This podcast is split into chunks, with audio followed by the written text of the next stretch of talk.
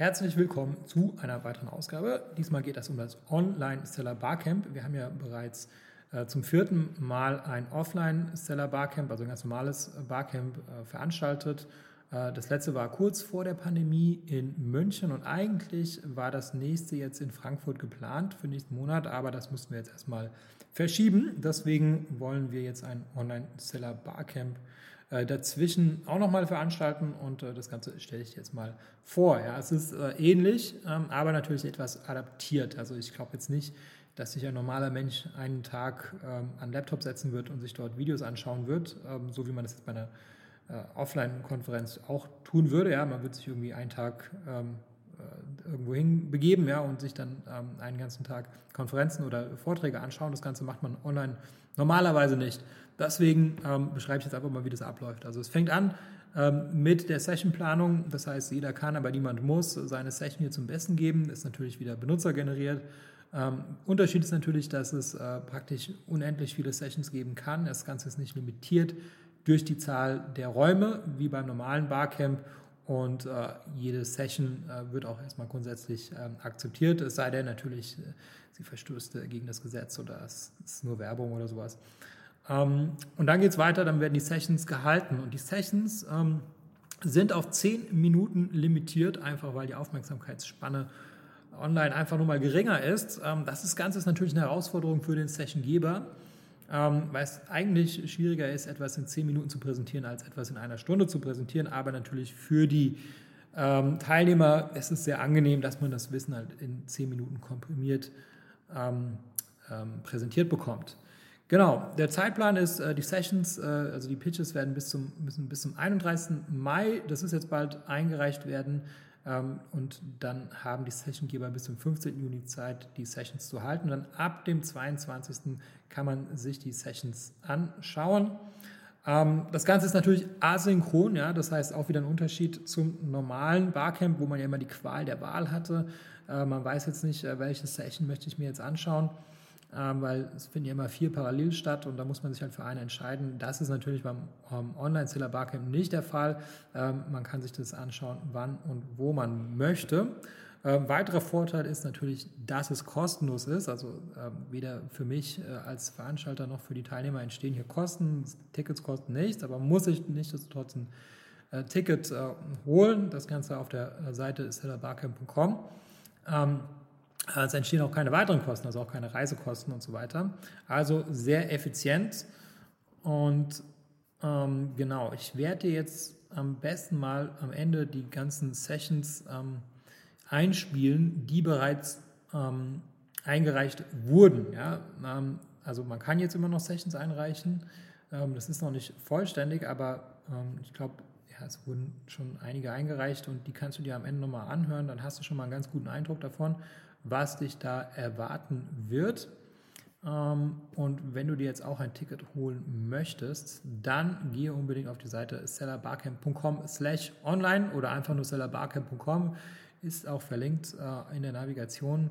Oder klick auf den Link, äh, den ich da noch in der Beschreibung einfügen werde und äh, dann ähm, steht deiner Teilnahme nichts im Wege. Wenn du auch eine Session einreichen möchtest, was natürlich fantastisch wäre, ähm, dann ähm, mach das bitte so schnell wie möglich, weil äh, bald ist ja schon der 31. Mai. Ähm, das ist die Deadline für die Sessiongeber. Ja, das war es als Update vom Online-Seller Barcamp und jetzt viel Spaß mit den eingereichten Sessions.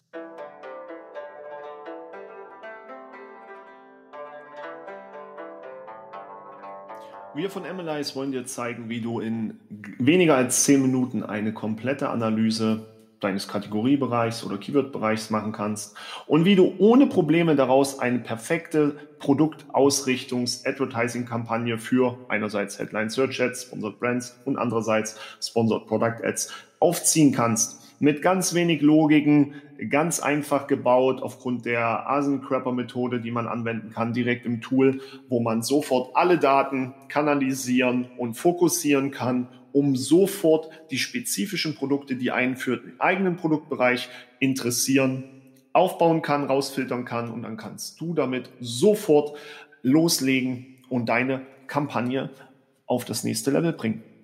Würde mich freuen, wenn das klappt. Ja, wir von MLIs können nicht nur Produktausrichtung, sondern wir können dir auch in unter zehn Minuten ganz einfach zeigen, wie du die relevanten Keywords findest, unter denen auch Umsätze generiert werden. Wie du den Weg findest, wie du die Produkte und Bereiche identifizierst, zeigen wir dir kurz, prägnant und einfach auf, dass du das sofort nachbauen kannst. Und dann stehst du am Ende da mit deinen wirklich relevanten Inhalten auf so wenig Aufwand runtergedampft und so wenig Denk- und Zeitansätze wie nur möglich, einfach nur finde die relevanten Produkte, um die es geht, finde raus, worüber die Umsatz machen. Denn Suchvolumen ist nicht alles. Viel interessanter ist es ja, worüber verkaufen diese Produkte wirklich. Denn nur Platz eins bringt dir noch lange keine Verkäufe. Also sei dabei. Session 2 statt Produktausrichtung Keywords finden, die auch Umsatz bringen. Hi, mein Name ist Frenzin Damholz. Ich bin Juristin, ehemalige Zöllnerin und die Gründerin von Zollcoaching. In meinem Vortrag bist du richtig, wenn du erfahren möchtest, wie du legal weniger Zölle als bisher zahlen brauchst und damit einen Wettbewerbsvorteil erschaffst, von dem deine Amazon-Konkurrenz vermutlich noch nie gehört hat.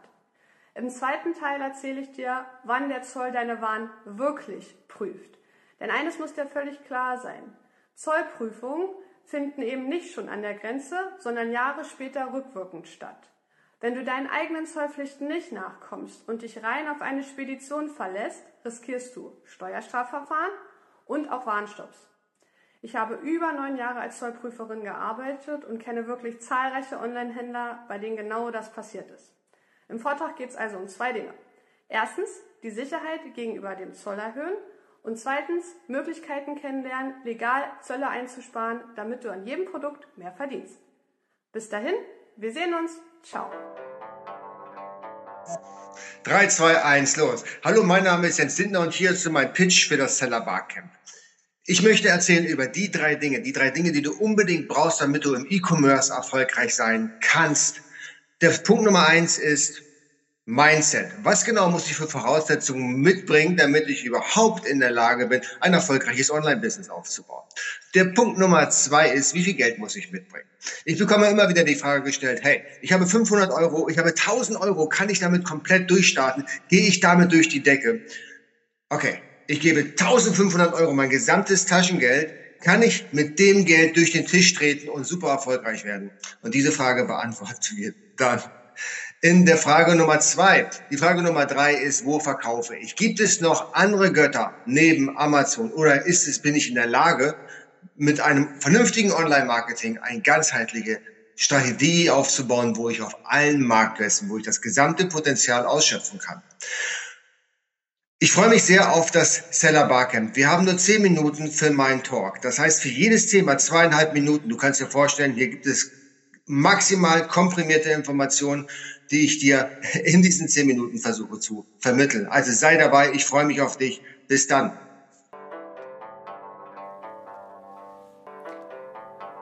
Hi, ich bin Daniel Wiegand. Eventuell kennst du mich von meinem Blog Seitengasse oder irgendwie im Zusammenhang mit dem Amazon FBA-Rechner.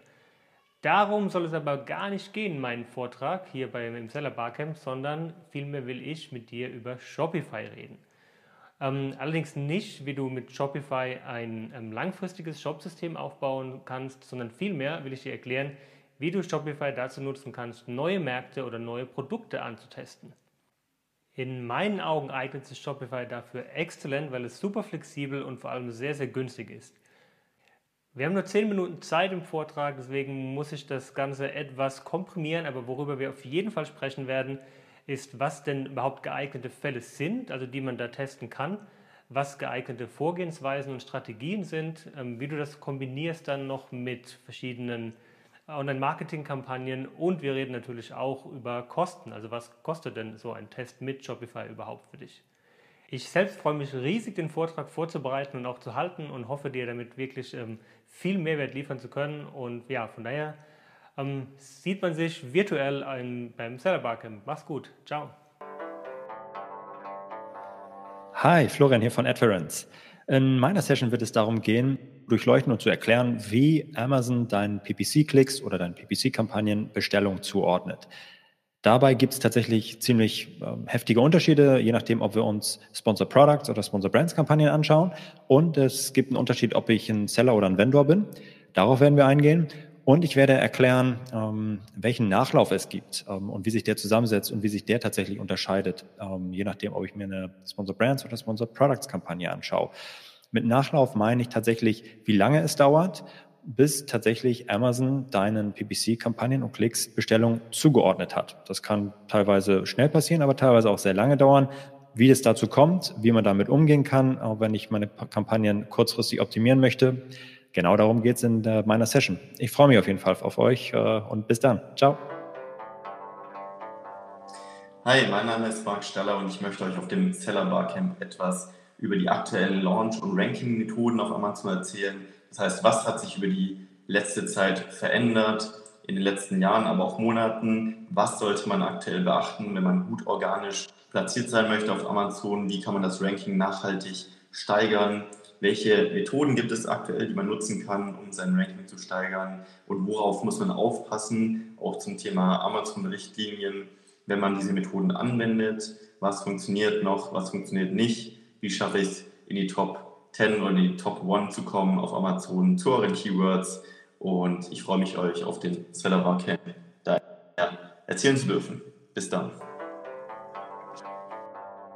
Vielen Dank äh, für die Einladung zum Elevator Pitch, den nehme ich natürlich wahr. Mein Name ist äh, Stefan Grimm, ich bin Mitbegründer der Großhandelsplattform Restposten.de.